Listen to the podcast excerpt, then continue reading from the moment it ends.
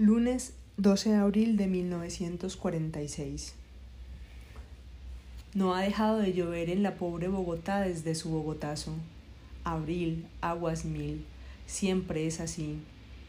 Pero hacia las 3 de la tarde del viernes 9, el día que mataron a Gaitán e incendiaron la ciudad y le sacaron las tripas a la Atena suramericana, dijo la vecina gaitanista, comenzó el peor aguacero de los peores aguaceros que Eduardo haya visto en sus ocho años de vida. Se fue temprano esa mañana, a pata, pues quedaba unas cuadras no más, a la escuela de doña Soledad Triviño. Cantó el himno nacional, cesó la horrible noche, en voz baja.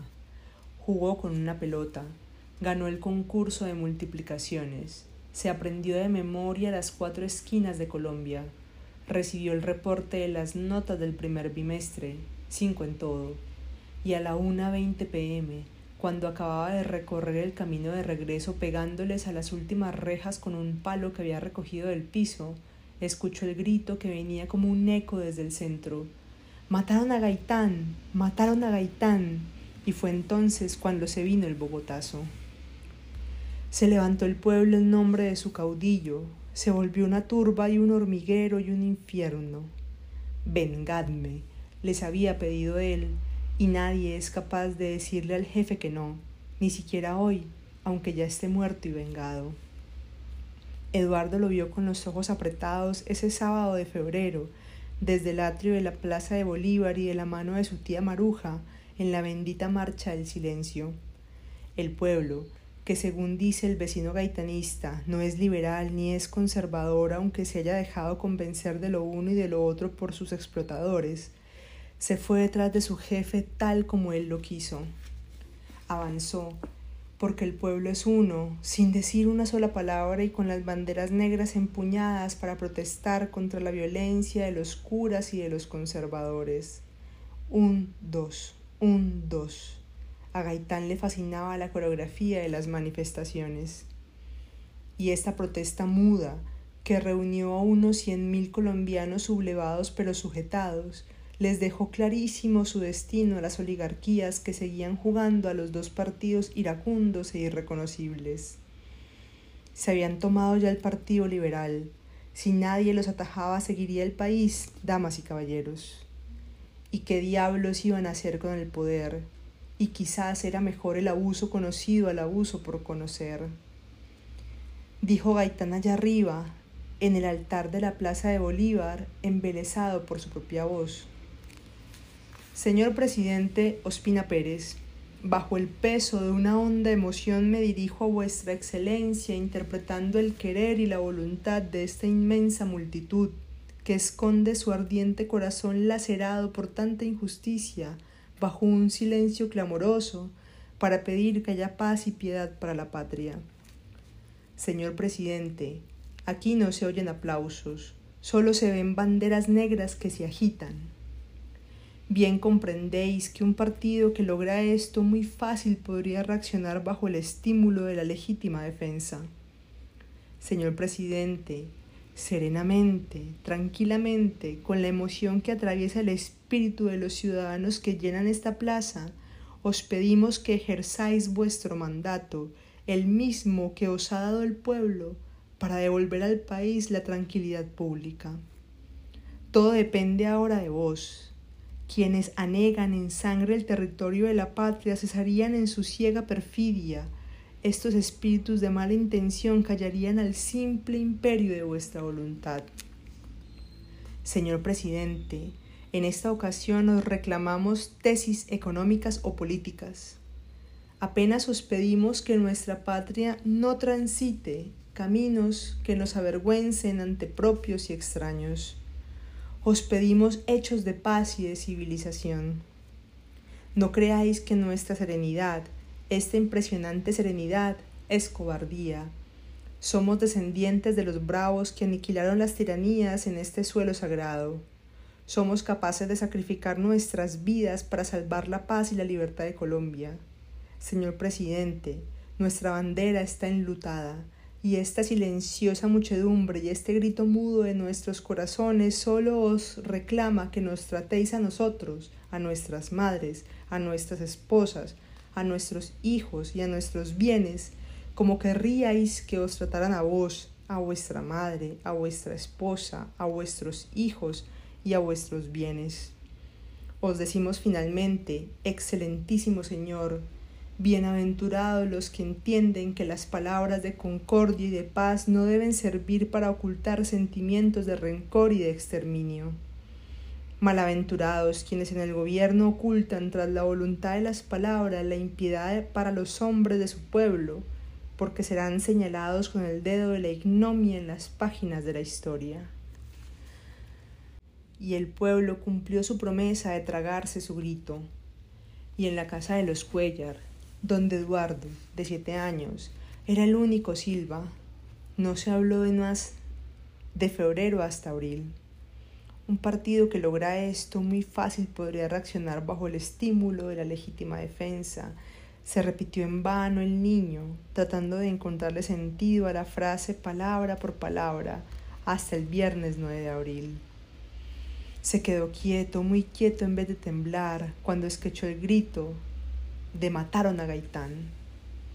Empezó a hacer frío, comenzó a nublarse y él siguió su camino, resignado a lo que pudiera pasarle, porque vio que un grupo de señores se entraba a la tienda a oír la noticia en la radio y también a hacer bochinche. Se metió a la casa apenas estuvo enfrente la plaquita negra de la dirección, calle 69, número 2341. Su mamá le preguntó, en el patio de la entrada, por qué se había demorado tanto. Luego le tocó la frente y le dijo, tiene fiebre. Ay, la fiebre. Hace tres años tuvo una que estuvo a punto de vencerlo. Dijeron unas voces entre la nube de la enfermedad. Este niño tiene apendicitis, pero su mamá se negó a que le cortaran el cuerpo, y su padrastro, el enfermero Tibaquirá, que se bautizó a sí mismo Cuellar en un arrebato colombiano, le puso una inyección que le salvó la vida. El pobre Eduardo pasó los siguientes dos años, de los cinco a los siete, con la temperatura arriba, 38, 39, 40 grados centígrados en este pueblo helado. Y mientras se iban al colegio sus hermanos Cuellar, que cada año nacía uno nuevo y en la casa siempre había alguien llorando, él se quedaba en el cuarto del fondo, porque su apellido no era el de sus padrastros, sino el de su papá, Silva, leyéndose todos los libros del mundo. Si le ponían una mano en el hombro, saltaba de miedo. Salía poco. En Navidad se paraba en las escaleritas enrejadas de la parroquia de San Pedro Nolasco y hacía la fila para recibir los juguetes que le regalaban los padres mercenarios a los niños. Se llevaba bien con todos, pues se sacaba chistes de la manga sin ningún problema, pero prefería guardarse sus sospechas sobre la vida. Era bueno para estar solo, pero le hacía compañía un ratoncito blanco, Tito, que comía bolitas de queso y se sentaba al lado suyo a verlo leer. Hasta mañana. Cuando entró a la escuela de la señora Triviño, a los siete, ya no era un niño enfermizo, sino un niño que lo sabía todo. Cinco por cinco por cinco, ciento veinticinco. Capital de Baupés, Mitú. Nacimiento del épico Antonio Nariño, ni más ni menos que el 9 de abril de 1765. Sus poquitos compañeros le hacían preguntas y le aplaudían las respuestas. Sus tres profesores, que eran los hijos de la dueña del colegio, le decían Don Eduardo y solo lo trataban como un niño cuando les decía, tengo fiebre. Su mamá le topó una temperatura en la cocina mientras la leche hacía burbujas en el, en el fogón. Glu, glu, glu, glu. Todo olía a puchero. La luz de la ventana era un espectro. Había una baldosa rota e iba a estar rota por siempre y para siempre. 38,5 dijo, y brava, pero quién sabe por qué, agregó, vaya a lavarse las manos, vaya. Eduardo obedeció para no perder el tiempo, se secó las palmas en el pantalón, siguió como un camino de migas de pan una voz que venía de la radio, abajo la oligarquía, y, Cuando vio que la sala estaba vacía, cayó en cuenta de que sus hermanos Cuellar estaban en el balcón echándole una mirada a la ciudad. Ya se veía el humo negro que cubría la Candelaria, ya el cielo estaba poniéndose rojo, rojo, y sintió una extraña tentación de rezar por sus hermanos Silva, que vivían con la tía Maruja en una casa en el centro del centro y visitaban a su mamá todos los viernes, y ese viernes tan largo y tan sangriento, por supuesto, no pudieron llegar. Pero de su boca solo salió un ojalá. De los barrios de abajo, del San Fernando, del 12 de octubre, del 7 de agosto, empezaron a subir camiones repletos de obreros enruanados que empuñaban banderas rojas y machetes. Unos saltaban a matar godos y jueputas por el camino, otros les lanzaban antorchas a las vitrinas de los sastres y los peluqueros y seguían su marcha hacia la plaza de Bolívar. Gritaban, Abajo el tirano oligarca Ospina Pérez, venganza, que caiga Bogotá, encendidos y desorbitados. Lanzaban cosas por las ventanas, una silla, una máquina de coser, se regaban el trago en los bigotes y se limpiaban con el dorso de la mano antes de lanzarle una piedra a cualquier policía que se negara a unirse a la lucha. Saquearon este barrio liberal que lleva el nombre del otro mártir caído, Rafael Uribe Uribe.